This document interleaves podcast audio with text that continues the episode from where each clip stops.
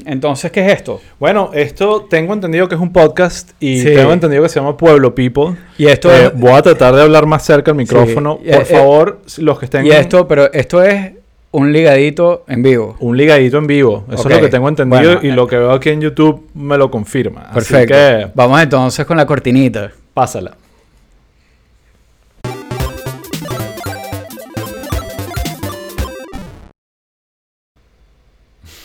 Ajá. Bien, perfecto. Está profesional. lo- lo- Cada vez que lo hagamos y salga bien, hay que celebrarlo. Habla de nuestro poco Sí, nivel, sí. Lo, lo- lo mucho que nos emociona que una etapa pase sin problema. Bueno, eh, un comentario que estábamos haciendo eh, fuera del aire, Ujú. y creo que vale la pena hacerlo ahorita nuevamente, porque tiene que ver con lo que tú estabas diciendo ahorita, es que la semana pasada eh, teníamos este mismo setup, que cada quien tenía su micrófono, juramos que se estaba oyendo súper bien, y resulta que yo me estaba oyendo nítido y Osvaldo se oía como si estuviera dentro de una campana o dentro de un baño. Exacto. Exacto. Sí. Entonces, por favor, eh, los que estén oyendo aquí, A pesar de que son mismos micrófonos Exacto. y todo. Mi teoría es que es Nayib Bukele el que está saboteando mi audio porque no le ha gustado lo que he dicho. Y, y a mí me ha enseñado el gobierno de la República Bolivariana de Venezuela que Sí. cualquier problema que te ocurra no es tu culpa, sino Exacto. otro que lo hizo a- a- en contra de ti. Pues. Entonces, Entonces, sin duda saboteo. por favor, confirmen que nos están oyendo bien. eh, y si eh, durante la grabación nos empezamos a oír mal, por favor avísenlo también para...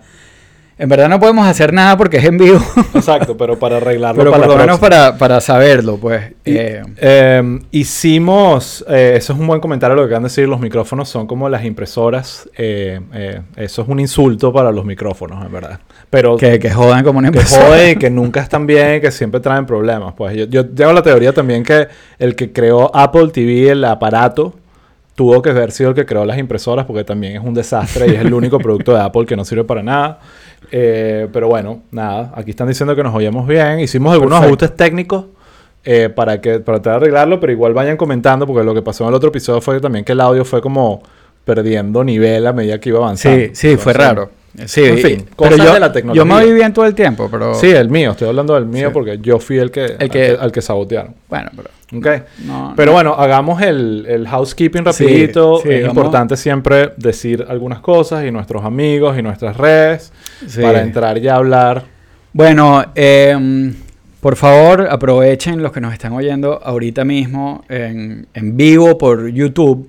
Bueno, eh, una cosa que es importante, estamos haciendo ahorita los ligaditos en vivo. Eh, entonces, que estén pendientes. Eh, normalmente los hacemos los miércoles a las 8 de la noche, como hoy. Entonces, si están oyendo esto fuera de desfasados y les gustaría participar, porque lo bueno aquí es que es que la gente comenta y bueno, aportan bastante a la conversación. Entonces, si se quieren Sí, pegar, a, a mí me encanta, Sí. aunque también me gusta poder después publicar el episodio y que la gente lo vea cuando quiera, que No, es claro. lo bueno. O que lo podcasts, oigan, O que lo oigan cuando quiera. que somos que es lo- pro audio. Exacto, que es lo bueno de los podcasts. También hay un elemento como interesante en el poder transmitir en vivo y tener feedback a la gente diciendo Claro. que nos escuchamos bien y haciendo Yes. preguntas y y- Éxito. entonces, de verdad, gracias a todos los que se están pegando en vivo porque le dan como que un Vida a ahí- esto. exacto, un toque Y nos adicional al acompañan. podcast. Nos Sí. acompañan en nuestra Sí, habladera de pan. pero bueno, aprovechen, ya que nos están oyendo en vivo, para seguir el canal de YouTube, eh, prender las notificaciones. Y los que no nos están oyendo en vivo, por favor, donde nos estén oyendo, síganos. Eh, acuérdense, síganos en Spotify. Acuérdense que en, en Apple Podcast pueden comentar y pueden poner eh, estrellitas. Tú le pusiste cinco estrellitas a Pueblo Pipo. No, en- le puse tres. eh, por, el, por el audio. Eres, eres el Por- único entonces. Por, el audio. El audio no es muy bueno. 60 personas nos han puesto 5 estrellas. Exacto. Ok, Entonces, bueno, está ok, bien. i- importante. Y también pueden poner comentarios. Los comentarios, por supuesto, también en YouTube. Estamos pendientes de todo lo que dicen. No todo lo contestamos, pero sí estamos pendientes y eventualmente lo contestamos. Exacto. Em, síganos en Twitter, arroba pueblo underscore people. En Instagram, arroba pueblo people. El Instagram lo tenemos medio abandonado. Una época estábamos haciendo como unos lives, pero Exacto. la verdad es que Ah, tenemos vida. la vida nos lleva por delante. Esta vida del capitalismo. sí. Es el capitalismo que supuestamente uno tiene que trabajar por dinero. Sí. ¿Qué, qué es eso? Y lo otro, eh, un saludo a la gente de Caracas Chronicles. Que nos ayudan a, empujar estos episodios. Por cierto, eh, Me hay- es como el meme de Spider-Man, como que. exacto.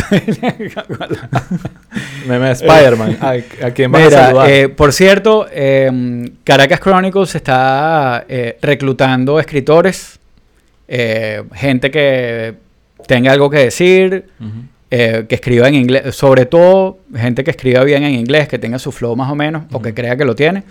Eh, O que pueda pagar un buen sí, editor. reach out. Sí. No, bueno, editamos nosotros. Si las ideas son Sí, buenas, o sea, lo más importante es que las ideas sean, sean buenas.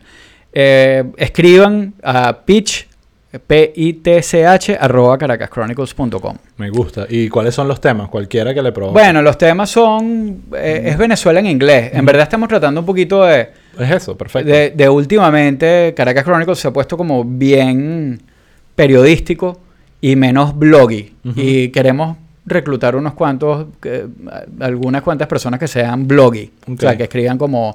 Ahora, el tema es que hay como, yo no sé si tú percibes esto, y aquí entrando un poquito cerca de entrar en materia, eh, la gente, a- a como ahora con Twitter y hilos y todo este tipo de cosas, hay como un foco más grande sobre lo que se escribe en redes que sobre lo que se escribe en medios. Sea, Sí, tal cual. Es porque la gente la- decide no, sabes, como que, ojo, con el chigüire pasaba mucho que la gente decide que amo el chigüire, esa cuenta de Twitter y que no, bueno, es un blog Sí, también. y que, exacto. ah, Claro, Yo pensé que solo eran titulares Sí. cómicos. Entonces, hay como una especie de, ya de- la gente es floja, básicamente, y le gusta solo leer lo que tiene enfrente. Sí. Y está el tema del quick read, que cada vez es más. O sea, Twitter ha acelerado eso. Que si no me lo dices un párrafo no y no me explicas todo un párrafo, entonces no sirve. Claro, aburre. claro. Entonces- pero, al- pero al mismo tiempo, o sea, hay, eh, bueno, es la democratización de la opinión, Ujú. que tiene sus cosas buenas, pero yo creo que últimamente hemos visto como cosas más malas, pues. Sí. pues. No pasan por editor, no hay fact-checking, Sí. y cualquiera postea, cual- hay, hay gente que es como especialista, el hilo de hoy, entonces Exacto. hacen hilos de cualquier cosa y... Los ay, hilos, los hilos expertos Tienen- en tienen todo, Un buen, sí. un buen modelo de clickbait de esos hilos y que ya va, déjame Sí, leer. te- es buen concepto para hacer un buen cliffhanger. Si el primer tweet de ese hilo es bueno, eh, va a funcionar. Claro. Entonces, nada. Pero no se edita, no. no se edita Sí, y es no cualquier hay- cosa, no es cualquier no cosa. es periodismo, pues. Tal cual. Es simplemente cual. alguien opinando que también Sí. importa, pues. Mira, vamos a arrancar, vamos a arrancar con un tema. eh, ¿Todo bien? Sí. Ok, vamos a arrancar con un tema eh, inusual, porque no tiene nada que ver con Estados Unidos, ni nada que ver con política, pero, pero nada, lo estábamos hablando fuera de cámara y dijimos, oye, vamos a hablarlo porque al final Ok. sí hay algo y podemos hablar del tema de medios y de, y de la responsabilidad de los medios en transmitir Sí, cosas en vivo. Yo estaba cierto. tratando de conectar con eso. Dale. Entonces, eh, te voy a echar el cuento. Eh, el sábado, en la mañana, me despierto y eh, veo que eh, estaba por empezar el juego de la Eurocopa entre Dinamarca y Finlandia. ah, Entonces, ya va. Aquí deberíamos poner la... ah, se- deportes. deportes. Eh, Tinedo Guía va a grabar. Exacto. Eh, ok, deportes. Entonces, a los que no saben, acaba de arrancar la semana pasada la Eurocopa, que es este campeonato de fútbol, que es como casi como un mundial. Y yo, Raúl no sabe nada de fútbol y, Sí. y- y bueno, está bien, no importa porque esto va a un tema que va más allá de Yo eso. te, yo te hice un comentario fuera del aire que, que tú me dijiste que no lo dijera por aquí, pero lo voy a decir. Dilo. Que para mí el momento más trascendental del fútbol, y, y creo que es defendible, eh, o por lo menos el momento cultural más trascendental del fútbol fue cuando Ricky Martin cantó la Copa de la Vida en los Grammy. Eso abrió las compuertas de la cultura latina a, al, al- bueno, no solo a Estados Unidos, sino al mundo. Y nos puso de moda, chamo. Bueno, perfecto. Eh, respeto tu opinión. Sí. Pero esa es como... ¿Qué opina la gente de lo que acaba de decir Raúl? que en la historia del fútbol, Ricky Martin ha sido lo más importante. Es el momento cultural más relevante del fútbol, fue Ricky Martin en, la, en los Ok. Grammy. Ok, eh, está bien, no voy a comentar nada. Eh, porque en verdad Esto no es un sé meme. ni qué decir. No sé ni qué decir. Pero volviendo al tema, porque no quiero aburrir a la gente con, con la historia de- del partido, porque nadie, o sea, en verdad, el fútbol, esto no es un podcast de fútbol. Sí. Pero empiezo a Pero ver es el juego. de. Finlandia y Dinamarca, que no es que, oh, qué emoción, déjame ver Finlandia y Dinamarca. Era un sábado en la mañana, déjame poner el juego. Me estaba emocionado porque empezó la Eurocopa. Y bueno, hacer el cuento corto, como en el minuto 43, un jugador de, de la selección de Dinamarca, además, eh, eh, pongo en contexto que el partido estaba sucediendo en Dinamarca y que el, eh, el jugador al que voy a hablar es la estrella del equipo, es el jugador más importante, juega en Italia, ganó la, la- la- la liga italiana este, este año, es un jugador, es una estrella. En el minuto 43 o por ahí, le van a pasar la pelota y el jugador se ha caído desplomado en el piso como que si literalmente lo hubiesen puesto Y e- eso se vio, porque yo no lo vi, pero eso se vio en cámara. se vio en cámara. Se vio en cámara. Claro, la cámara estaba lejos porque estaba contando el partido. O sea, no, en ese momento era simplemente el partido. Pero tú ves que apenas cae, la reacción del árbitro y de los jugadores que estaban cerca es clara de que algo muy mal estaba sucediendo con el jugador. Y ahí mismo salen lo- el- los médicos y empieza como este tema de tratar de socorrerlo. Y las cámaras empiezan a hacer los close-ups. Yo que estaba viendo el juego con mi hijo de 6 años, logré ver eh, cómo el jugador estaba básicamente ido. O sea, la- los ojos abiertos, como, como que si se hubiese muerto, de, de- de- de le hubiesen sacado el alma. De un- era, fue muy raro. Eh, empiezan a llegar los jugadores, se arma algo muy como emocionante, no necesariamente positivo, pero que habla del poder de un equipo. Todos los jugadores de la selección danesa, al ver el problema, rodearon al, al jugador y al equipo médico, hicieron como una barrera para que las cámaras no siguieran grabando la situación, porque obviamente algo muy mal estaba Sí. pasando. Y en un momento logro ver, eh, viendo la televisión, que lo están tratando de resucitar. O sea, literalmente eh, el jugador estaba muerto. Ajá. El jugador estaba muerto y estaban tratando de resucitarlo. Y ahí a mí se me, me generó tanta angustia y preocupación. Obviamente agarré Twitter y el Twitter empezó a explotar. Y las cámaras se quedaron ahí tratando de transmitir lo que estaba pasando, la gente llorando. Sí. Se quedaron un buen tiempo antes que decidieran decir, mira, aquí hay que cortar y, y irse. Entonces, eso, eh, para que todos sepan el resultado. ¿Qué dijo lograr- Biden de Lograron resucitar al jugador. El jugador está bien.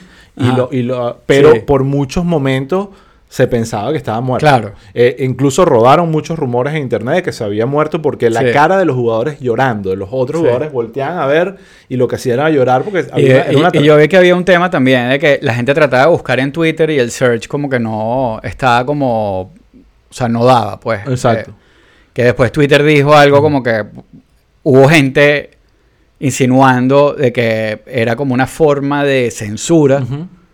Eh, también, bueno, mucha Sí. gente que lo que quería era ver esa escena que tú estás momento, diciendo. exacto. el- eh, y, um, y después Twitter dijo que como que el- los servidores, o sea, de- del search se habían Sí, sobre... todo- es que fue un, es un evento mundial. el- Una Eurocopa es muy popular en el resto del mundo, no necesariamente de Estados Unidos, Ujú. pero el resto del mundo, o sea, era una cuestión que estaba paralizó a buena parte del planeta ese momento, ¿no? Eh, entonces creo que el, eh, hubo mucha crítica después de que pasara todo a la UEFA, porque la UEFA, que es el organismo que de alguna forma controla la Eurocopa, o que controla, no de alguna forma que controla la Eurocopa, es la que tiene la autoridad de parar la transmisión. Los canales que tienen los derechos de transmitir la Eurocopa no pueden y están penalizados bajo contrato de cortar la transmisión para otra cosa. Exacto, tiene que, Entonces tiene tenía que que, ser la UEFA y hay mucha crítica a la UEFA de que no, no supo reaccionar a tiempo de decir corta las cámaras porque esto está generando una ola de Claro. pánico Sí, sí, innecesaria. sí. Entonces, nada, es un, un tema, me alegra mucho que el jugador esté bien, posiblemente no pueda jugar más nunca en su vida, eh, lo que le dio creo que fue un Pero- paro cardíaco Lo- lo- fulminante. pero los jugadores normalmente hacen eso, que hacen como esa barrera tapando a- al... Eh, yo nunca lo había visto, pero esto es algo expertos, gente que narra partidos de fútbol, dicen que esto nunca lo habían visto en su vida. En un partido de, de tal envergadura como una Eurocopa, había pasado en otros partidos. Hay un- una historia de un jugador camerunés que también es que se murió en el campo y parte de lo que hablan es que menos mal el protocolo que tenían, ahí tenían básicamente un hospital ambulante Claro. y, lo, y lo casi que lo operaron en la cancha antes de sacarlo. Una cosa que pasó fue cuando, cuando lo sacan, eh, la barrera humana que habían creado la, la- la- la reforzaron con cortinas. Eh, Entonces van moviendo todo eso para que no pudiésemos ver a Eriksen, Claro. el nombre del jugador, eh, y los medios no pudieran especular, pero un fotógrafo de AFP logró con su, su cámara agarrar una foto del, del jugador eh, despierto y consciente, como todo Ah, sí, entubado sí. y con Sí. lleno de cosas, pero, pero estaba vivo. Sí, cuando- yo- yo- y en ese momento, eh, eh, básicamente, un gran, ¿sabes? Como que, wow, está bien. Y bueno, al final Sí. incluso los equipos volvieron a jugar. Y eso ha sido también muy criticado, que pusieron... Que no a- parar el juego. eh, El, par- el- el par- el partido lo pararon y lo, lo suspendieron o lo pospusieron. Y no sabía qué iba a pasar. Después cuando se enteraron que el jugador estaba bien, estaba en la clínica y estaba estable, decidieron reanudar el partido eh, ese mismo día. Y Pero ganó- ganó Finlandia eh, cuando era por lejos la menos favorita. Solo tuvo un tiro al arco y ganó con 1 a 0. Y Eriksen era de Dinamarca. Era, Eriksen era de Dinamarca. O sea que no, ni siquiera. Oye, que. No, horrible. Además, No tuvieron un penal a favor y un jugador de, de- Sí. de Dinamarca peló el penal. O sea, el peor día. pues. No hubo final Disney. Entonces, Pero bueno, estamos aquí en la Eurocopa porque. Bueno, vamos a salir. Vamos a- Último comentario de Eurocopa, porque es una locura también.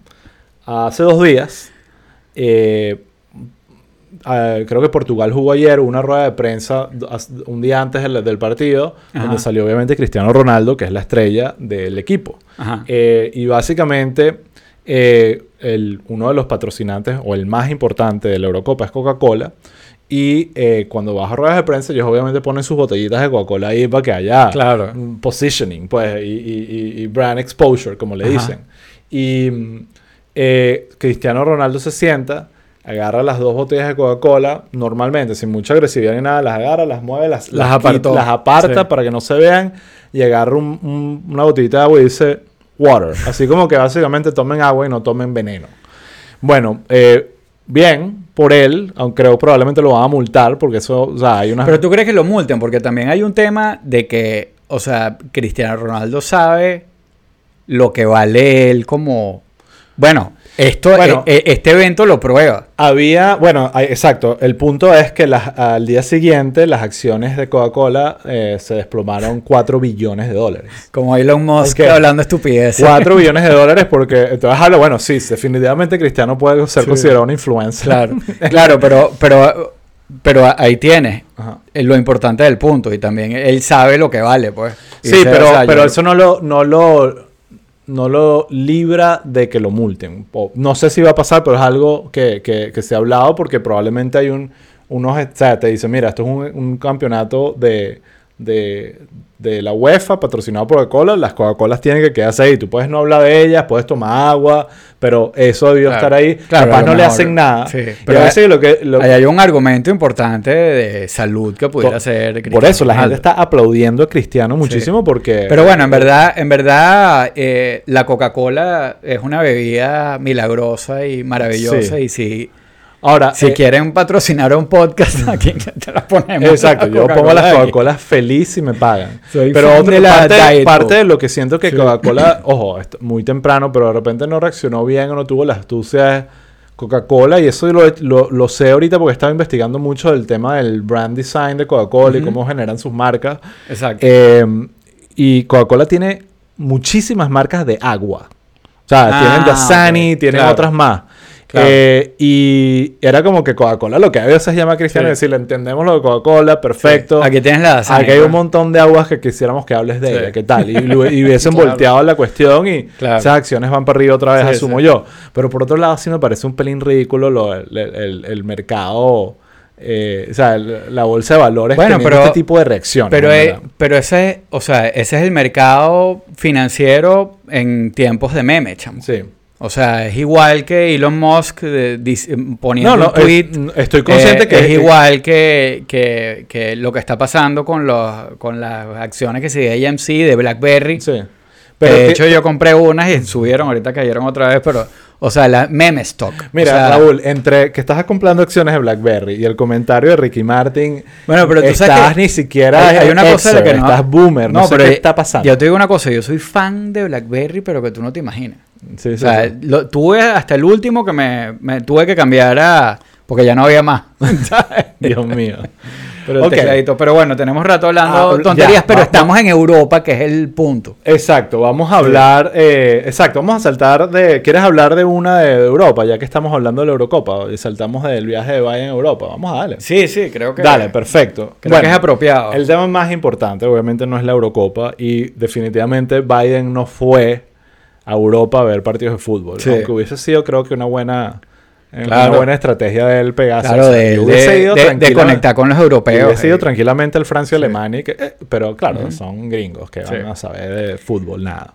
Eh, pero bueno, como dijimos en el ligadito de la semana pasada, eh, mandaron a Kamala para Centroamérica la semana pasada y esta semana Biden se fue para Europa. Ujú. Obviamente, el presidente tiene chance de elegir los destinos. Eh, y eh, básicamente la misión de, de Trump es una- un viaje diplomático, se fue con su equipo diplomático. De y Biden. como- eh, perdón, de Biden. Y la, y, y la misión principal era esta reunión que sucedió hoy con Vladimir Putin. El, Pero era lo principal. Lo principal era la reunión del bueno, G7. está el G7, pero como el headline del G7 era esta reunión, lo que tenía todo el porque mundo. esto no es G7, esto Ah. es Summit con Putin. Exacto. Sí, no, pero claro, hubo un, hubo un G7, eh, eh, eh, pero la- el- lo que todo el mundo quería saber, lo que me refiero, todo, lo que todo el mundo quería escuchar y saber, y los medios estaban súper pendientes, era la reunión de hoy con Putin en Suiza. Entonces, hablemos un poquito antes de explicar el, qué, qué más hizo Biden en ese viaje. Él llegó primero a, a Inglaterra, ¿fue? Sí, bueno, él, él fue a Cornwall a la reunión del G7. Ok. Ahí se tomó la foto con la reina. con- Le dijo a la reina Boris que Johnson. no, no, no, sé- no quiero, no, espero que esto no te ofenda, pero me recuerdas mucho a mi mamá. y que eh, un, un viejo de 77 años Sí. diciéndole a una anciana de... ¿Qué edad tiene la reina? Ah. 90 y algo, ¿no? Eh, no sé, ¿sabes? Sí. Para mí tiene mil años ya, ¿sabes? Pero, pero sin duda es un poco mayor que Biden, así que Biden pudo haber tenido un, pu- un punto. Tú sigues que le la- la- recuerdo. las bromas de la corona y eso, ¿no? Estás loco. Me, me Ah. parece uno de esos eh, absurdos de la vida. Sí. Que por qué esto existe y por qué nadie se ha dado Sí. cuenta que esto es absurdamente ridículo. Me parece que lo de la Sí. corona es una estupidez. Mucha gente me lo pelea. Entiendo No, que hay un tampoco- elemento yo tampoco, cultural. lo, yo tampoco lo sigo para nada, pero fun fact, estuve en el velorio de Lady D, Ajá, ya va. pero no lo sigo. Ok, estuviste en el velorio de Didi físicamente. Físicamente, sí, claro. ¿Por qué? Porque estaba en Londres y no había más nada que hacer. claro, cuando se murió ella, eso Claro, estuvo, pero muerto. Tenías que sí, 17 años. Tenía 18 17 años, Exacto. sí. Estabas Pero- con, que sí, con la familia y que qué no, hacer. no, estaba, plan. estaba mochilero en Europa con unos panes y no había más nada que hacer. Ah, buen plan. Se En ese contexto sí. bien. Coño, no tenemos nada que hacer. Elton John ahí en vivo. Vamos ahí a ver la, la, la muerte de Lady Di. o la- el velorio. Sí.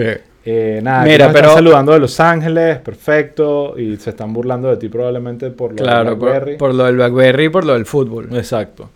Eh, ok. Tiene bueno, 95 años la reina. Exacto. Una de las cosas que me pasó eh, viendo las fotos ahí, creo que el Washington Post eh, o el New York Times publicó como un, un montón de fotos del G7, ¿no? Entonces, y por supuesto en Twitter empezaron todas las comparaciones con, la, la- Con Trump. Con Trump. Eh, y, y de verdad es que es muy evidente la, todas las diferencias, ¿no? Ah, No solo de la conducta de Trump con la de Biden, eso es obvio. Hay un video eh, famosísimo, un G7 de, todos los mandatarios como Ah, alineados. sí, sí. Y llega Trump y ¿A quién es que empuja? Porque hay uno no en sé, de particular que a- empuja que, que a- es horrible. No sí. me acuerdo que, de qué país, pero los empuja y se acomoda así como el- una cuestión que de verdad es tan perdedor y tan loser. Y, y yo lo veo digo, qué increíble que este tipo fue presidente de los Estados Unidos. Ahora todavía siento que fue como una mala, un mal sueño. Sí. Pero no fue, fue realidad. Y no era solo eso, era también cómo reaccionaba la, como la tensión dramática, la tensión que había con, con los otros mandatarios. Hay Claro. una foto Sí. clásica de que también estaba circulando mucho de Trump sentado, así todo como gordo y fofo así, Claro. Y todos los demás presidentes No, y, parados y las caras que- de, de Abe, de, de, de Shinzo Abe, las caras de Shinzo Abe, que, que el, que el- o sea, eh, eran la- todas las fotos eran memes automáticos. Era Exacto. impresionante. La, el hot mic de, creo que estaba Boris Johnson, eh, el, el de Francia, que ahorita se me fue Sí, el nombre, eh, Macron. Macron y otro más que no me acuerdo. Trudeau, probablemente. Exacto, Trudeau, hablando pajita de Trump, todo eso. Y de repente ves Sí. las fotos de ahorita y es que sí, mejores Sí. amigos. Bueno, Hay sí, muchos comentarios que eran como forzados, pero yo decía, bueno, o sea, también es, es post pandemia, está todo el mundo ahí como awkward. Eh, pero, pero bueno, entre las cosas que hablaron, bueno, yo no sé, eh, eh, habíamos quedado que íbamos a hablar de China y eso, pero no sé si lo quieres dejar para después. No, no, sí, podemos, podemos hablar de todo. Vamos a hablarlo ahorita. Vamos a hablarlo, vamos a hablar de los temas Sí. importantes del G7, por lo menos de la agenda de Biden, ¿no? Sí, yo creo que, bueno, aparte de lo del COVID, que creo que, que- que es importante, que hicieron como una especie de pledge de, de- de donar eh, eh, un billón de vacunas a países de bajos recursos. Creo, que, creo que es importante la conversación que hubo a- a- alrededor de China eh, y más o menos como el, el compromiso eh, que tomaron los países del G7 de como que tratar de, de traer o de llamar a China botón, Ujú. ¿sabes? Como más o menos de tratar de, de traerla de vuelta y encarrilarla porque, porque están vueltos locos, básicamente. Sí, tan, tan, Sí. tan cómodos. Están Eh, como... creo que en parte, no quiero echar la culpa todo a Trump, pero o sea, creo que Trump abrió mucho espacio para que otros países tomaran un poco de liderazgo eh, mientras la gente perdía confianza. Bueno, en- un poco en- la, en Estados la- Unidos. el tema de, la- de, de- o sea, el eslogan de Biden en, aquí era America's Back. America's Back. Así como que estamos... Desde el principio. De hecho, él es el, el que empuja la cuestión de- del billón de vacunas y, y llevan la conversación de lo de China. ¿Y Eh, qué es lo que están tratando como que de... Creo que una de las cosas que decidieron es como hacer una, digamos, investigación para saber realmente los orígenes de- del COVID. ¿no? Sí. Eso como que hay un consenso ahora entre los países del G7 que esto se tiene que saber y probablemente si se, ah, si se averigua y se confirma lo que se sospecha, eh, ¿Qué es lo que se eh, sospecha? Que el virus fue creado en un laboratorio por, por, por Xi Jinping himself. Eh, Ah, Ahí hay un punto que yo, yo creo que vale la pena, porque eso lo dijeron, o sea, lo dijo Biden en, en una de las ruedas de prensa de la, de- de- de- del summit. Eh, y yo creo que vale la pena como que tocar eso. Eh, en estos días, yo no sé si tuviste, hubo un clip rodando por ahí en Twitter, yo no sé cuándo fue esta entrevista eh, eh, que Jon Stewart habló con Colbert. ¿Tú lo viste? Lo vi. Que quería hablar de eso también, del regreso de Colbert, pero dale. pues, Ok, no, bueno, después hablamos de regreso de Sí. Colbert, pero yo creo que, que eh, ese, el clipcito es eh, Jon Stewart ya... Yo lo vi, es perfecto. Tú Ese sabes. fue el primer episodio de Colbert eh, en el Ed Sullivan Theater después de 15 me- meses de encerrado en un cuarto como Exacto. nosotros. Ya en este, en este stage que todo le sabe a diablo a Jon Stewart, él Sí. justamente se burla de, de, de, ajá, era obvio que, o, o parece obvio que esto fue creado en un laboratorio Ujú.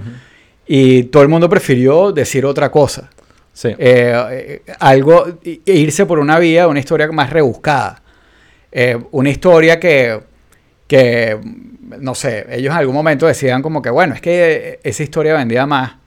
Porque decir que un murciélago se metió, o sea, que una sopa de murciélago pegó esto, o que el, ¿cuál es que era el animal? El pangolin. Ujú. Eh, que un pangolin tiró con yo no sé qué carrizo y, Mm. O sea, que era que eso como que vendía más periódicos o algo por Pero el ¿quién estilo, puede- que era más yo clip. no creo que esas Ahora- decisiones se toman con ese nivel de cinismo. Claro, claro, no, pero Yo- es que no son decisiones que se toman. O sea, eh, fue. Es que yo. eh, Lo que me interesa aquí, aquí no estamos saliendo un poco de lo de China, para volver a hablar de, lo- de la cuestión de los medios. De, o sea, porque, porque nos fuimos por ahí. Y además digo, nos fuimos porque pudiéramos pescar episodios de cuando eso pasó O de, de cosas que nosotros hablamos en el podcast que a lo mejor dijimos. Lo, Totalmente. dijimos, "Ah, Yo creo que lo- Trump está diciendo que esto viene de un laboratorio. Además que toda, eh, hay, hay una parte también de que como que toda esa narrativa del laboratorio iba casada con eh, tipo la gente que le decía virus chino. Entonces por el otro lado venía la gente a decir como que eso es eh, xenofóbico. eh, deberíamos llamarlo Claro. tal cosa. Entonces, Hay- ah, hubo un tema de, de de ser políticamente correcto, Ajá. que creo que estaba eh, más presente negativamente por la presencia de Trump. Era como que er- era, era imposible, o sea, como que a veces era como que yo tengo que estar en contra de Trump de todo lo que dice Sí. y como Trump fue uno de los que empezó con esa matriz de opinión de que era el virus chino y, y había todo este elemento de racismo que generó problemas. Aquí hay un tema en Estados Unidos de odio hacia los asiáticos que, que, que, que, se levantó muchísimo a raíz de esos comentarios. Eh, entonces, creo que hubo Hubo consecuencias, Hubo claro. consecuencias. Sí, Entonces sí. hubo un temor probablemente de muchos medios cor- corrigiéndose en algo que no han debido, en negar absolutamente la, la- la teoría de que fue creado un laboratorio, porque los voceros iniciales que estaban hablando de eso no eran necesariamente los más confiables. Eh, de- pero ¿qué pasó? Después empezó a ver, y ahí voy a un punto que incluso autocrítica para mí, donde voceros confiables levantaron como que la mano y dijeron, yo creo que esto pudo haber sido creado en un laboratorio. Específicamente me acuerdo de uno, Brett Weinstein, que es un biólogo famosísimo acá, en un podcast, lo dijo. Y hasta yo lo estaba escuchando y cuando lo dijo, yo dije, ay, este tipo se volvió loco también, Sí. pero que todo el mundo la está perdiendo. Yo mismo, yo mismo caí en ese, en esa asumir que no fue creado un laboratorio. Y ahorita que pasa el tiempo y sale todo, y este clip de Jon Stewart, que lo podemos poner ahí después para que la gente lo vea, es un poco como otra vez un comediante como Jon Stewart, que es muy del sentido común, desnudándote la, la- la lógica de alguna Claro. forma y diciendo ya va. Y la, la manera que lo decía ya va. En Wuhan, donde sabemos Sí. que hay- no es... No, Sí, el, el laboratorio de coronavirus de, Bu- de Wuhan. Así se llama, Sí, labor- en- exacto. obviamente en, chino, pero laboratorio del novel coronavirus Ajá. de Wuhan. Eh, y que nadie ni siquiera sospechaba que, qué casualidad que fue la misma ciudad y que el nombre de la ciudad y el nombre del virus están en el título. No, no, bueno, O como, sea, como lo hace él, lo hace muy bien, pero yo lo, me quedé fue con esa preocupación de, o sea, el, el wokeness alteró la narrativa, Exacto. de alguna manera. Y yo creo que es como, o sea, eh, el, eh, todo el trompismo y el maga, maguismo, lo que sea, tiene como, es muy reaccionario. Sí. Eh, pero el, el problema de, de los reaccionarios es que también generan eh, respuestas contrarreaccionarias que van como en la misma línea. Sí. Entonces es como que, claro, antes todos estábamos contra Trump y cualquier cosa que le hiciera daño, Es que, es que hay que decirlo. Sí. Eh, Todo el mundo se montaba sobre, so- sobre eso. Entonces, si, si el tema de, eh, eh, si esto se conectaba con una cuestión xenofóbica y le hacía daño, te montabas sobre eso. El tema de los impuestos de Trump, el leak que hubo, todos nos montamos ahí y eh, era como que los billonarios buenos y los malos. Pero, ¿qué información salió de ese leak? O sea, se hablaba de, de- de que Trump no pagaba impuestos porque tenía estructuras eh, eficientes de impuestos. Eh, y, y lo otro que se hablaba mucho era de los préstamos brutales que tenía Trump. Y no se explicó mucho. Pero, y había de los billonarios buenos. Pero ahora entonces con lo de ProPublica sale, ah, no, pero los otros están haciendo exactamente lo mismo. Exactamente. Sí, bueno, pero eso Claro, no debió sorprender ahora, a nadie. Con, con unas explicaciones un poquito más refinadas. Los otros no y, se están y- lanzando y a con un poco menos de, de- de apasionamiento que te permite entender mejor las cosas. Entonces, claro, para mí el mundo ideal sería el mundo donde no existen los dementes como Trump y donde podemos criticar y ahora decir como que, ah, mira, sí, sí fue China, eh, o, o a- señalar a Jeff Bezos y decir como que, como que oh, bien, pero ahí hay un problema, que no, no, no es que no pagues impuestos, sino que, sea, hay un problema general con todo el sistema tributario de Estados Unidos. O sea, pero, pero eh, eh, esa discusión creo que...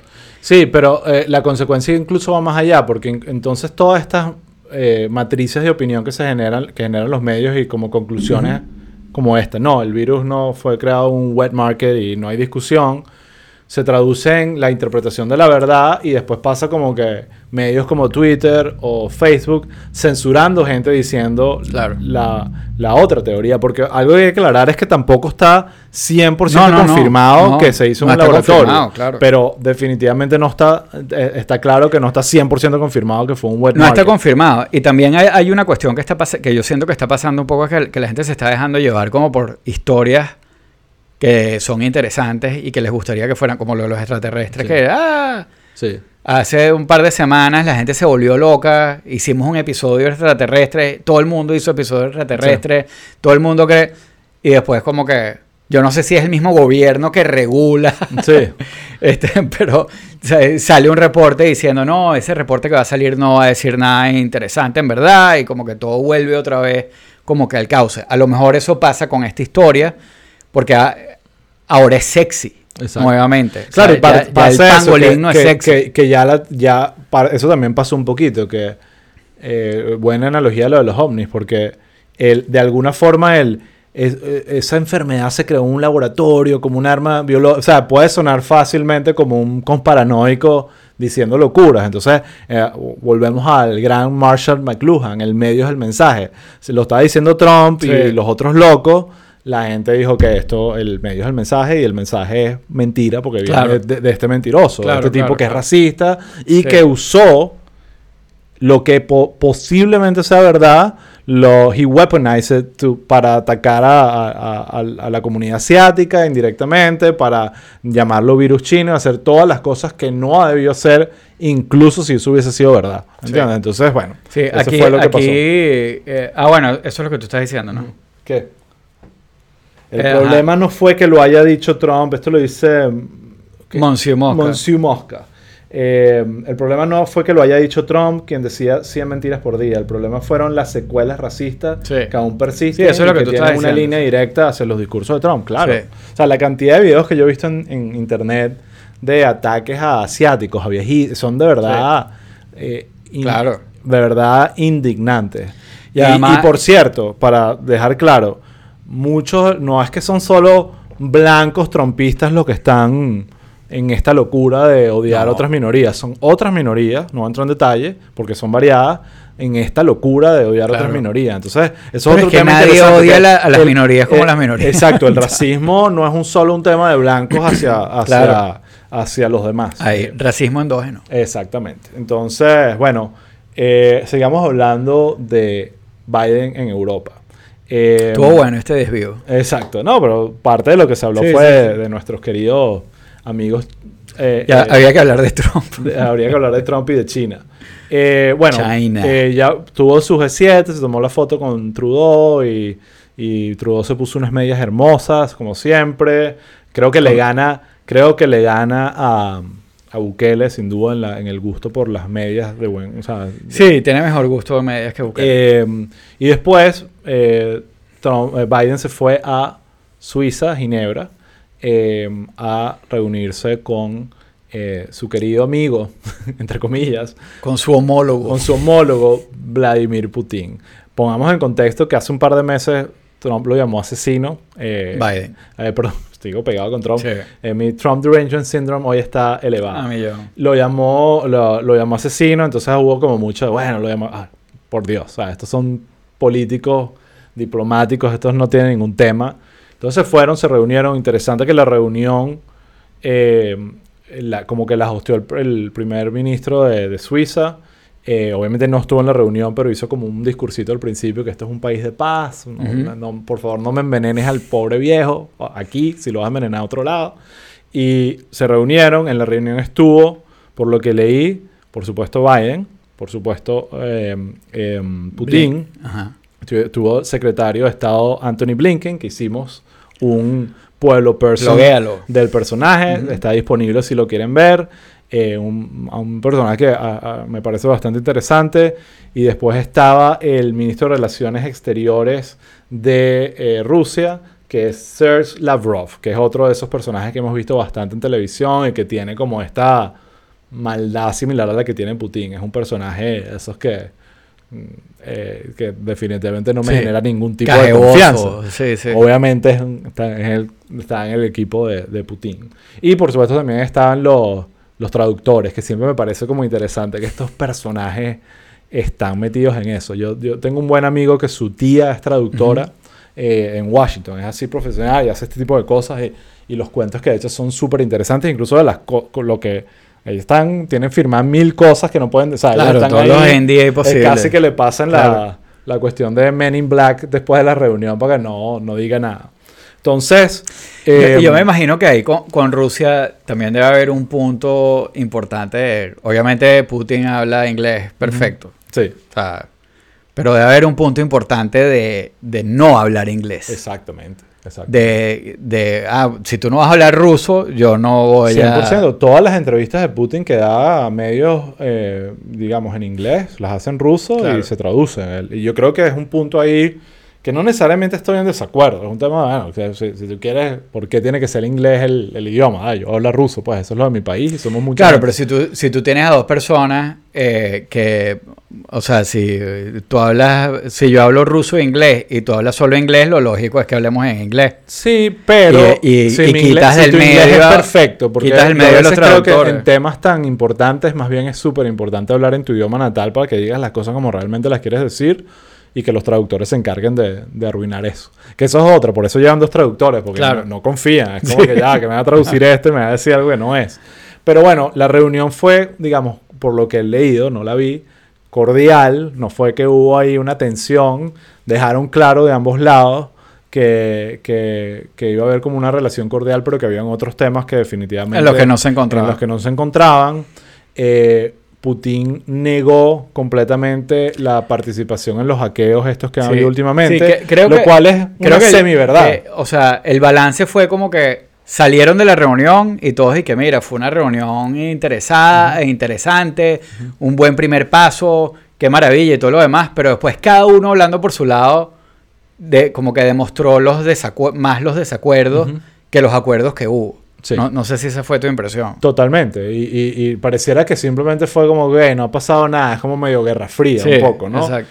Eh, pero eso, Putin negó lo de los hackeos, lo cual, como digo, es una semiverdad porque es como que yo no fui personalmente. O sea, yo no hackeé tus computadoras, pero bueno, ¿sabes? Como que obviamente no fue necesariamente un ala formal o oficial del gobierno ruso, probablemente ni siquiera algo que ellos controlan, pero que sí de repente pueden evitar, ¿entiendes? Claro. Y, y- y- y salió de su territorio. Entonces, esa respuesta fue... No, todo, eh, todo lo controlan. Exacto, todo lo Sí, controlan. se olvida. Eh, me pareció, esto no tiene que ver con la reunión, pero me recordé ahorita, a, a Putin lo entrevistaron ayer o antes de ayer, eh, y, y como que le preguntaron un poquito sobre el tema de, de las acusaciones de asesino y de que envenenado gente y Ujú. todas estas cosas. De Navalny. Eh, exacto, y, y, y Navalny, el, el- el- el opositor que ahorita está preso, que fue otro de los temas que se habló, eh, y básicamente la respuesta de Putin fue como que, bueno, pero ustedes también lo hacen.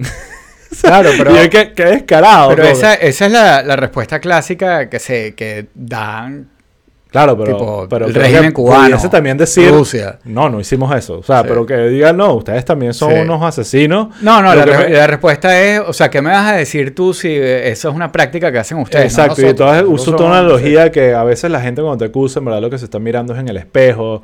Y ese tipo de cosas, ¿sabes? Que pasan mucho en estos políticos dictadores ah, que eh, acusan al otro de lo que ellos son. Es como escucha- cuando escuchamos a, a Diosdado acusando a gente de narco. Es como que, ok, Claro. ok, ok, está bien, pues. Entonces, eh, pero sí me pareció interesante que no lo negó, simplemente dijo como que, bueno, sí, ustedes también. Y, Mm. y hu- hubo un tema en la reunión, eh, Biden como que le dijo que en verdad ellos no estaban en contra de, de Rusia, sino al favor del, del pueblo americano y de los derechos humanos, ¿no? Entonces ahí Putin como que le respondió, eso es lo que, que, que ellos no están en ningún, no tienen ninguna autoridad para hablar de derechos humanos Sí. por todas las cosas que ha hecho Estados Unidos cuestionables. Claro, y esa es la respuesta clásica. de- Entonces por ahí se la- esa es la que le da, la que le dice Maduro, la que le dice Putin, es el- Claro, la, y esa es la la respu- respuesta del libro. Sí, la respuesta del libro de, de, oye, qué horrible la corrupción. Ah, pero los políticos han sido corruptos toda la vida. Exacto. Entonces, o sea, Exacto. o que estás hablando tú si tú hiciste tal cosa. Eh. y Eh, en verdad lo que estamos hablando es de lo que está pasando ahorita. Ot- pues. Otra cosa interesante para dar detalles de la reunión, Biden le llevó un regalo. No sé si sabes. Sí, un bisonte. Un bisonte de cristal Sí. que representa la fortaleza de esta, una, Sí, una sí. locura de esa, pero no fue solo eso. También le regaló unos, Unos lentes de- unos aviator sunglasses como los de Biden, que eso sí creo que hubo un elemento de un jab ahí como cómico de que mira, ahora soy yo y estos son, este es mi, mi, como lo tenemos en la presentación, Claro. son unos lentecitos. Sí. Entonces, eso me pareció fino. Otra cosa, pues ya para cerrar el Sí, tema de nosotros lo, Putin. lo- lo tenemos como con los Wayfarer Y- Y, Exacto. no con los a- aviators. Los pero- Aviators. Eh, otra cosa que me pareció interesante es que el, el, digamos, el equipo de Putin estaba insistiendo que los dos tuviesen una rueda de prensa en conjunto después. Y Blinken creo que fue el que dijo, no, esto no va a pasar, porque ya lo que pasó la otra vez, ellos tenían el, la- la- lo que pasó en Helsinki, cuando hubo el último G7, que se reunió con Putin, y después salieron en rueda de prensa conjunto y Putin se paseó por, por encima de Trump y, hubo muchas noticias alrededor de eso. Sí. Como que hubo, se aprovecharon de, de la, digamos, inocencia política de Trump y por supuesto No, Trump y- cayó y en todas las que- trampas. además que ese tipo de cosas donde no, o sea, en un live ahorita Ujú. no tengo el control. Si tú me quieres Exacto. hacer pasar, eh, hacer Exacto. ridículo, o yo quiero hacer, o sea, Entonces decidieron decirle Sí, no sí. a los rusos, nosotros vamos, ustedes vayan por su lado, nosotros vamos por, por nuestro lado. Lo cual me pareció astuto porque no se puede confiar, no en los rusos, en el gobierno ruso. Entonces, eh, creo que eso... Yo, yo estuve leye- un le- leyendo un par de cosas. Bueno, eh, salieron todos los expertos en semiótica, por supuesto, a, a hablar de, de, de la postura y, de, y- y de, ¿sabes? de lo poderoso que se veía a Putin al lado de, de Biden, porque, porque el, eh, Putin se sentaba con las piernas abiertas y Biden con las piernas cruzadas. Sí. Eh, y todo ese tipo de cosas que, que me da risa porque siempre hay gente que sale como... O sea, que en el fondo son como... le- le- le- les da como quesito el, eh, autoritario, Sí. ¿sabes? Entonces, miren qué, qué fuerte se ve esto. Sí. Pero la verdad es que yo creo que uno... eh, lo- los rusos tenían mucho interés en esta reunión porque también de alguna manera le daba importancia. Sí, claro. Y, y si tú te pones a ver, Biden le dedicó más tiempo a Putin que a, a- que a, a los líderes del G7 Claro. individualmente. Sí, sí, Fue sí, con el que más tiempo estuvo, a, quien, no sin razón, obviamente, pero, pero le dio su lugar. Sí. Eh, y yo creo que eso también desde el punto de vista de Rusia es como... Y además Rusia es muy particular, porque Rusia no es China. O sea, el poderío chino... Que, O sea, que- que- Rusia es una carcasa o sea, vieja. Exacto. La, de la- la conversación del G7 en una parte grande giró alrededor de, de China, China. porque China eh, eh, eh, genera angustia militar, genera angustia económica. O sea, es, es un superpoder.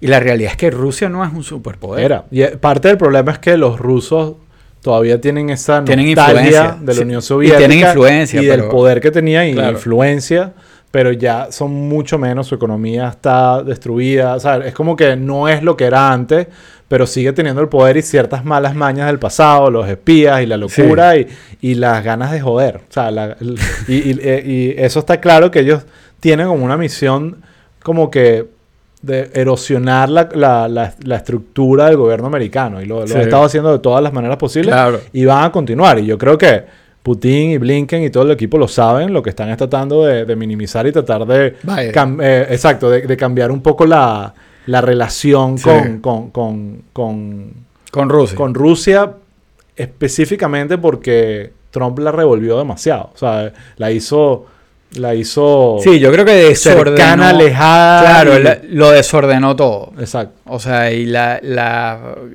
eso pues, eh, ah, también una de las cosas que comparaban entre, eh, entre como Trump y Biden, cuando Trump viaja a, la- a- a- a su última reunión del G7, tenía la reunión con Putin también, que no es parte del G7, pero siempre como que aprovechan para, para cuadrar todo eso. Y, y él decía, lo que menos me, me preocupa es la reunión con Putin, that's gonna go great, amazing, y fue... Y eso, y lo que pasaba, Pues sí fue, eh, Putin se lo vacilaba, este No. sentía que eran como dos hombres fuertes juntos y todo ese chiste, pues. En cambio, Biden, cuando le preguntaron sobre el viaje, él dijo que lo que más le preocupaba era esto, pues. O sea, que, que en verdad su cabeza estaba en... Entonces, eh, obviamente hay, hay un cambio total de demeanor, ¿sabes? Y sí creo que America's back, pues. O sea, Sí. eh, se, se nota por lo menos. eh, Ojo, creo que mucha gente ve eso de, Sí. de muchos no, no sé si americanos líder del, lo del- ven como algo negativo. libre, pero o sea, el hecho, eh, claro. eh, muchos americanos ven el America is back de la como Biden lo está planteando que aquí amigos del mundo y fotos y todos estamos felices. Eh, eh, la- los, an- los, los Sí, antiglobalización, los antiglobalización y toda esa gente que cree que Estados Unidos debería ser más rudo. Pero y yo eso- sí creo que a nivel personal eh, tenían que, o sea, lo- los otros líderes, Sí, o sea, tenían felices. que estar demasiado contentos. Estaban contentitos, es que se notaba, y- y- y- hubo mucho de eso. Mira, aquí volviendo un poquito al tema de COVID, porque vi que Julio Noguera lo, lo comentó y es- me parece un buen comentario, es que el problema es que el COVID-19 ocurrió muy cercano a una elección presidencial y lo de origen del virus se politizó, algo que no debería haber pasado. Estoy semi de acuerdo con el comentario, porque no creo que fueron que había unas elecciones cercanas.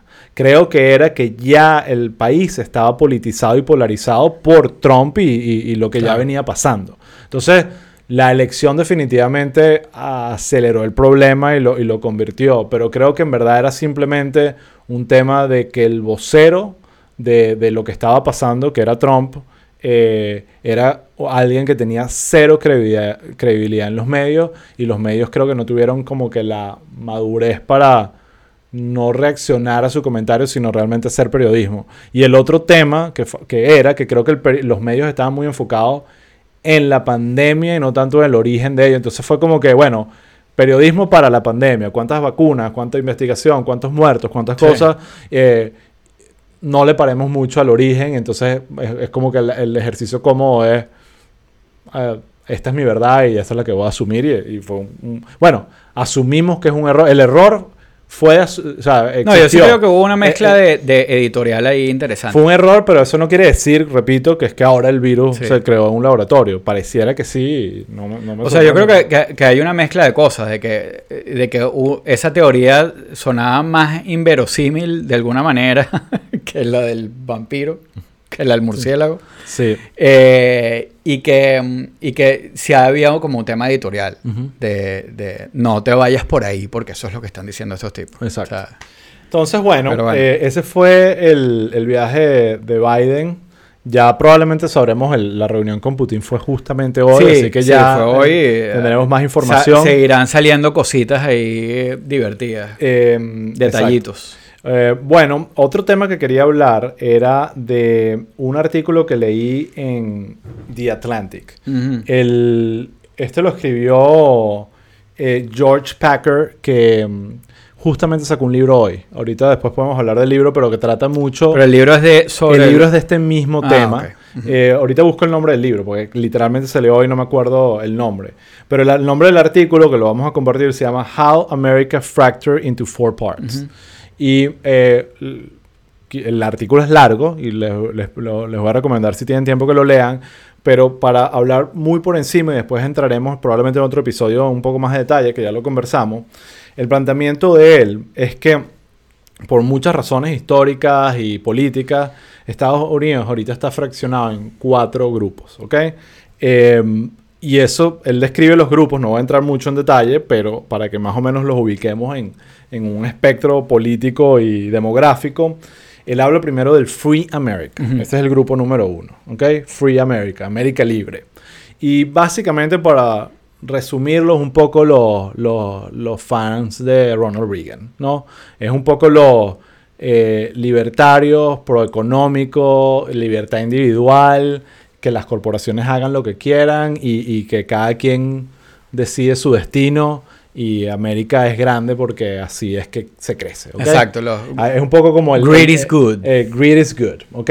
Y, eh, pero libertad también, es mucho de libertad, libertad individual. Es como no, no, no quiero que el gobierno está. se meta en mi vida y yo puedo hacer lo que Claro. yo quiera, ¿ok? Entonces, bueno, ese grupo obviamente es un grupo que se consolidó con la llegada de Reagan. Creo que eso es Ok, uno- una pregunta. Son, son grupos que están divididos, no es generacional no necesariamente. es generacional y tampoco es geográfico. Tampoco geográfico. Tampoco geográfico. Está, obviamente el tema geográfico influye y ya lo vas a ver. Y ahí lo, o sea, la- y, eh, son cuatro grupos y cuando lo- hablemos de los cuatro podemos empezar a pensar dónde están ubicados. Pero definitivamente son cosas que están mezcladas y que por lo menos Florida, créeme que tiene esos cuatro grupos Claro. todos. ¿ok? Sí. Entonces, el primer grupo, como dije, Free America. ¿ok? El segundo grupo es The Real America. Entonces ahí esto estamos hablando más de Sarah Palin. ¿sabes? O sea, para tratar de poner una cara a cada grupo. Obviamente Ajá. no es ella, sino Sí, lo sí. que ella representa. Este grupo más eh, de, de patriota, eh, que siente que el país está yendo en un culture war y, y súper religioso, católicos, cristianos, ¿sabes? Como que evangélicos que tienen... Muy conservador. Muy conservador y definitivamente eh, el Tea Party y creo que el mismo trumpismo eh, eh, tiene muchísimo de eso. ¿ok? Ok. Entonces ese es el otro grupo que hay. Y aunque tú no creas, esos dos grupos que acabo de mencionar, aunque están como del lado, digamos, de la derecha, mm, tienen muchas diferencias y muchas cosas en las que se contradicen, ¿no? Después está Smart America, ¿ok?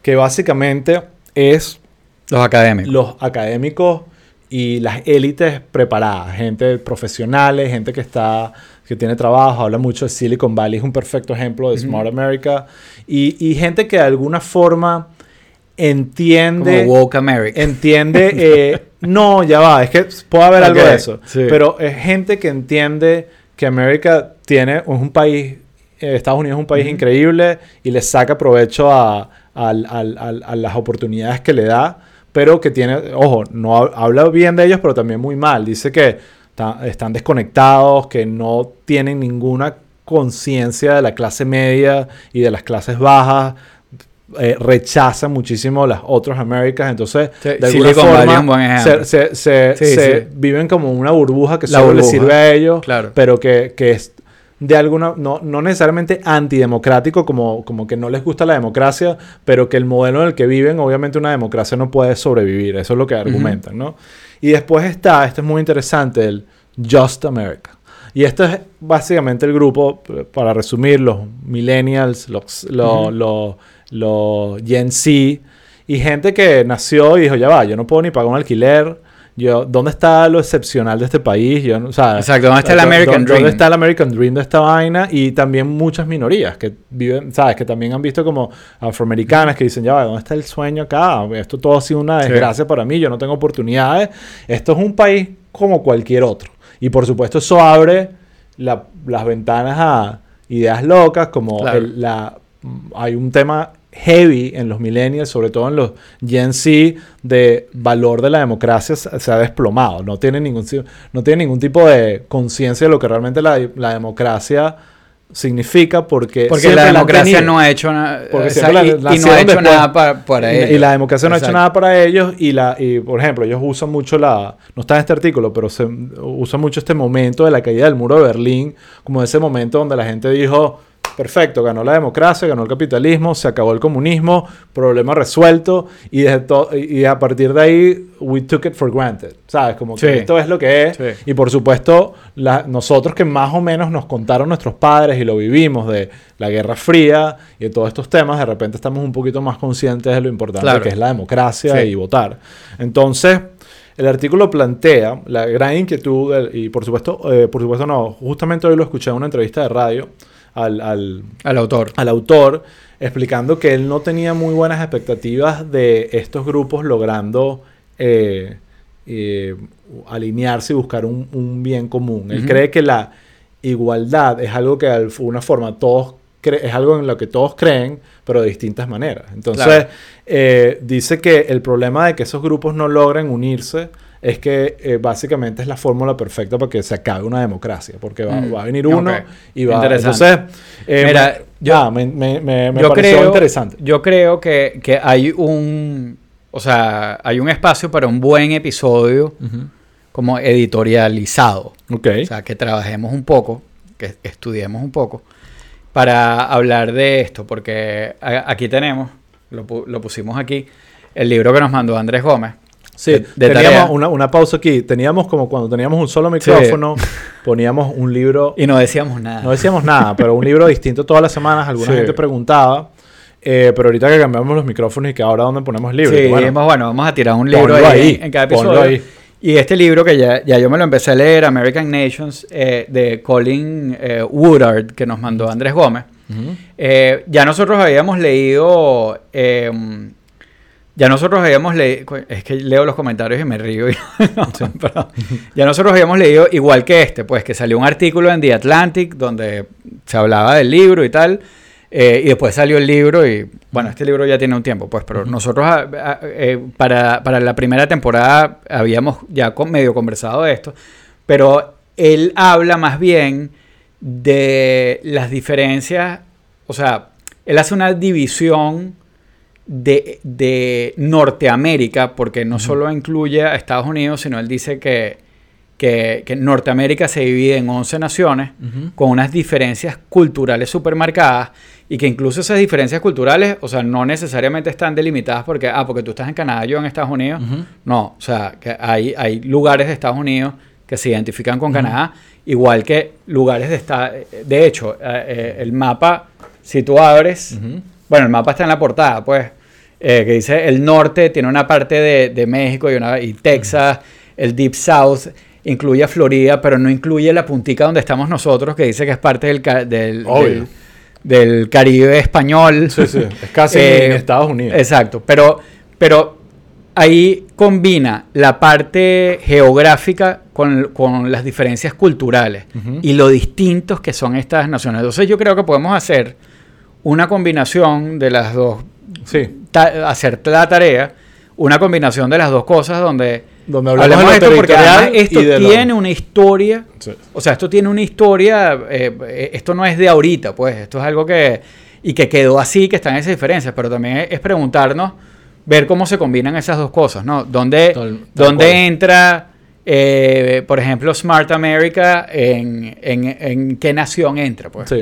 Podemos hacer algo ahí. Me gusta, me gusta, porque, porque creo que son. esa- uno habla más de perfiles de personas y otro más Sí. de, cómo el territorio afecta a eso. Entonces, El- el obviamente. territorio y, y- exacto, y cómo estamos divididos culturalmente. Ahora, de- entre las cuatro Américas, ¿en cuál te, te identificas tú? Mira, yo creo que eh, Free, real, smart or just. Free era la de Reagan. Sí. Yo te veo a ti como un poco free. Free Yo smart. diría Free Smart o, o a lo mejor... eh, o sea, yo entiendo cosas de Just America. Sí. O sea, yo, yo tengo Yo unos valores democráticos, pero sí entiendo lo que... Sí los entiendo, sí entiendo más o menos qué es lo que les pasa, pues. Sí. Yo, Eh, el tema de Just America, yo lo entiendo, entiendo dónde vienen, pero también creo que muchísimo del Just America viene del de no entender el rest of the world. De Claro. cuando, cuando, tú no, cuando tú crees que esto es lo, lo, lo que hay, que pasa siempre, o sea, lo mismo que pasa con alguien que, que vive en Corea del Norte y no conoce más nada, de repente no, ni siquiera está Sí. pensando en escapar porque esto es lo que Exacto. es la vida. Claro. ¿Entiendes? Entonces, los americanos pecan No, y mucho también- y de- también- de, de pensar que lo único que importa es Claro, Estados y, Unidos. y también hay una cuestión con, con que yo no los culpo y que los entiendo, que hay una, mm, hay una respuesta a y, y- y- y, eh, eh, que, que es importante también porque hay división, hay una división generacional clara ahí, Sí, ¿no? tal cual. Eh, y hay una respuesta a las generaciones más viejas de decir, o sea, la costumbre de las generaciones de nuestros papás era, a tú- ustedes todos les ha tocado en bandeja de plata. Y no es verdad. No es verdad. Eh, Exactamente. la- sí hubo una generación que le tocó todo en bandeja de plata. Exacto. Exacto. En- Entonces, yo creo que también hay una respuesta a eso, de que, eh, ah, ustedes son unos llorones y tal. Bueno, pero, ¿sabes? Tú con tu trabajo en la fábrica, te compraste una casa, eh, un carro, mandaste a tus hijos a la universidad y todo lo demás. Yo fui a la universidad, e hice no sé cuántos posgrados, no tengo para... Para pagar el alquiler. Entonces, o sea, ahí hay una... eh, eh, o sea, es parte de una conversación súper interesante, pero al mismo tiempo hay cosas que no se justifican, pues. Tal cual. Tal cual. Eh, no sé. Bueno. Sí, es interesante. Mira, eh, hay una cosa importante aquí que nos está preguntando Johan Paredes, que cómo hace para decirle a la chamita que le gusta. Um, Eh, Bueno, yo te puedo recomendar, lo hablamos en un episodio hace una, un par de semanas, que Donald Jr., tú puedes pagarle 20 dólares para que te mande un DM. Si tú logras que te mande un DM, le mande un DM a la chica que te gusta de tu parte, obviamente te va, te va a, a rechazar. Así que... aquí eh, eh, Osvaldo Parra dice que hoy es Bloomsday, la celebración literaria del Ulises de Joyce. Y Biden cita a Joyce. El Ulises es un libro que yo nunca me he atrevido a abrir. Yo creo que a mí me lo mandaron en la Sí. universidad. No, no, así. no. A ti te mandaron la Odisea. Sí. y la Ilíada. No, pero eso fue el colegio. Ah, pero eh, en la universidad te mandaron a leer el Ulises. Puede ser, no sé, no sé, no me acuerdo. Puede ser. Bueno. Pero probablemente no me lo leí. Eh, como buen sí. estudiante. Bueno, es que, es no me pega que, social. el- eh, eh, pero bueno, Sí, sí, bu- sí. bueno, comunicación en la Sí, católica, a lo sí. mejor sí te lo mandaron. sí, sí. Eh, aquí preguntan si este libro o el otro será como las venas abiertas de América Latina, pero gringo, Mm, no creo. Bueno, a ver, hay que leerlo. hay que leerlo para saber. Yo no he leído las, las- las venas abiertas de América Latina, no pienso leerlo tampoco. Eh, ajá, Pichi La Torre le responde a Johan Paredes sobre lo de la chamita. Dile que vea Pueblo People. Exacto. Ta. Pero, pero nos avisas para decirlo. Exacto. porque Si no, no va a Tal entender cual. nada. Sí. Eh, Mira, tienes algo, tú tenías un tema por aquí que, que a mí me había llamado la atención, que era lo de... Ajá, el regreso de Colbert. Bueno, exacto, que mm, lo iba a conectar con lo de Jon Stewart, que lo hablamos, por eso no lo Ajá. dije, pero eh, No, pero... primero, creo que hoy o ayer se, se, eh, llegamos a 600.000 muertes por COVID en. Estados Unidos. Un número, eh, más de medio millón de personas se han muerto por esto, lo cual, o sea, no, no, no tengo ni siquiera recuerdo de alguna tragedia, un Ujú. death count más grande que ese en la historia de la humanidad. Estoy seguro que existe, pero que si la Segunda Guerra Mundial fueron 400 y pico mil muertos, vamos a poner un contexto eh, de, de soldados muertos.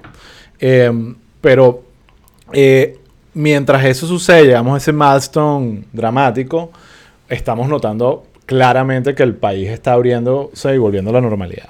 Creo que uno de los momentos épicos, de- digo, claves de, de esta vuelta a la normalidad es que Colbert y su Late Show volvieron otra vez al Ed, Sullivan Theater eh, el lunes, para el 14. Y obviamente el- este primer episodio, tienen que verlo, el clip está en YouTube, solo esa salida al público y toda la gente sin máscara aplaudiendo. Creo que fueron casi dos minutos de standing ovation que Colbert Claro. no pudo hablar. Fue bastante emocionante. No pensé que me iba a pegar porque yo en verdad había incluso le había perdido no el cariño, a Colbert siempre le voy a tener cariño por el Colbert Report, que es el mejor show de televisión que se ha hecho en la historia. Eh, pero eh, me estaba ya aburriendo un pelín el Late Show y prefería Sí. ver otras cosas. Sí. Eh, incluso durante el COVID, o sea, parecía más al personaje de Would You Be My Neighbor, ¿sabes? Como, como ahorita se me olvidó el nombre, pero todo wholesome en su casa, me aburría, a las 11 de la Sí, noche me quedaba Mr. dormida. Sí, es Mr. Rogers. Rogers. Eh, yo creo que le está haciendo un poco ese papel de Mr. Rogers, que está bien. Eh, pero bueno, este episodio volvió y fue eh, épico. O sea, la, el- la reacción de la audiencia. Ahí fue que trajo a Jon Stewart eh, a hablar de, entre otras cosas, de lo del virus chino. Y. y ¿a qué me? Ah, y Dana estuvo- Carvey. y estuvo Dana Carvey. Eso tenía que hablar importantísimo, haciendo el papel de Biden, pero ya con disfraz, maquillaje y todo. Eh, fue virtual, no fue en vivo, eh, pero me dio la impresión que es un, va a ser un, un personaje recurrente de Colbert. De Colbert. De Colbert, el, el Dana Y Carvey haciendo de Biden, porque lo el hace impresionante. Claro. De verdad, Dana Carvey no hay mejor imitador No, que no, él. es un genio. Es una vaina increíble. Es un genio. Entonces eso también estuvo el episodio, lo pueden Sí. probablemente ver en YouTube. Eh, Pero- nada, es una de esas señales de que ah, Claro. pareciera que todo Pero está... aquí, aquí en Estados Unidos, eh, volviendo a lo de Colbert y, y la cuestión, tú- bueno, aquí en Miami ya tú has salido de tu casa, Sí, ¿no? sí, Y has visto, o sea, en la calle ya se acabó, sí, sí. Se acabó. Ya O sea, yo no estoy eh, usando máscara. O sea, solo cuando es entrar a un lugar ya- donde te la piden. Yo o- ya, yo ya me pasa como, obviamente, bueno, la- eh, las recomendaciones, ¿no? En la calle, en- ya que te dicen que en la calle puedes caminar sin máscara y todo lo demás, pero igual todavía hay como una cuestión rara de, De que, protocolo, sí. de que en el, lo- eh, cuando entras a un restaurante o entras a, a donde sea, te tienes que poner la máscara, entonces te, como que vas y te, y, pero te sientes y te la quitas Sí, y sí, es como... es ridículo, es ridículo. ya. Hay toda- Sobre todo si ya estás vacunado. Pero aquí, aquí en Miami sí ya muchos sitios, incluso don- donde, que te atienden, ya lo- lo- la misma gente que te atiende ni siquiera tiene máscara. pues, Sí. ¿sabes? Como- Lo otro con COVID también, que lo vi no, en el segundo episodio de Colbert, estuvo Sanjay Gupta, el médico este de CNN, y hablaron un, po- un poquito del- de la variante Delta del COVID, que es esta nueva variante que eh, eh, supuestamente es un poco más peligrosa y más rápida en su transmisión. Eh, y, y ya básicamente están diciendo que en cuestión de 3 a cinco semanas va a ser la variante dominante de Estados Unidos. Y básicamente la advertencia es a todas las personas que no se han vacunado. Dicen, Claro. los que se vacunaron, eh, esta variante es más dura, les puede pegar, pero no va, no vaya al hospital, no vaya a la clínica y la vacuna los va a proteger de eso, que ya es suficiente. Pero los que no se vacunaron, en verdad, puede haber un, un spike otra vez y un, o, o más casos, y, y como está pasando ya en el Reino Unido. Entonces, bueno, eh, no dudo mucho de que tengamos antivacunas en nuestra audiencia. eh, pero les recomendaría que lo piensen otra vez Sí. porque hay vacunas por todos lados ahorita. eh, y quién quiere, en verdad, ir para la clínica por COVID. Por No, favor. no. Y a estas alturas, imagínate. Exacto, no te van a transmitir ningún Sí. chip, ni te van a inyectar nada. Eh, te vas a poder, probablemente te vas a sentir mal un poquito, Sí. te va a doler el brazo, pero No. de pana, de Exacto. pana.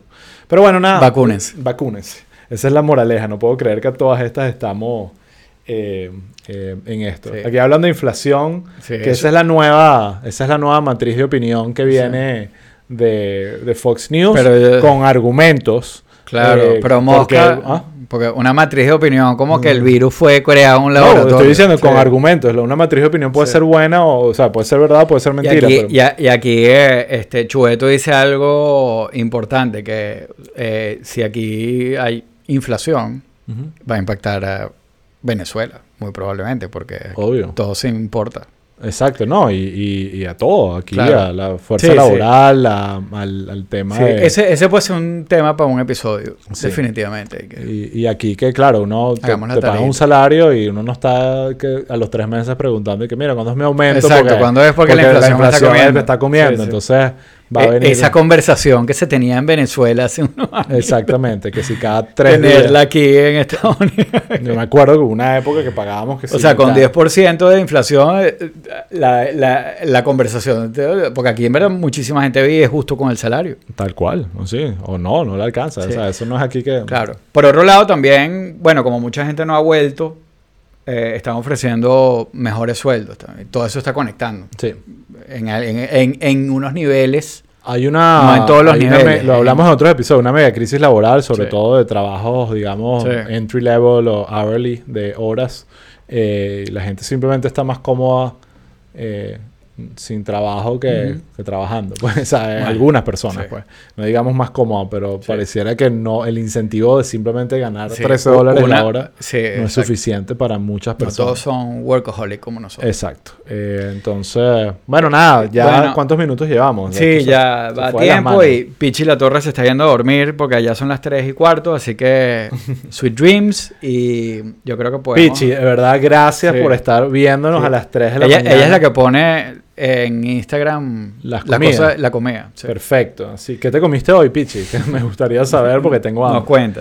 Eh, Pero bueno. pero bueno, gracias por en verdad escucharnos a esa hora. Lo apreciamos muchísimo Exacto. y nosotros también nos queremos ir a acostar. Vamos a grabar otro episodio más que no es en vivo, pero más corto, por favor, Raúl. Sí. 20 Y minutos. 20 minutos y esperemos que el audio funcione, chicos. Perfecto. Entonces, bueno, hasta la próxima. Pendiente con, lo, con estos ligaditos en vivo. eh, los miércoles a las 8 en principio. Y si no, les si les cambiamos la seña, se la cambiamos por...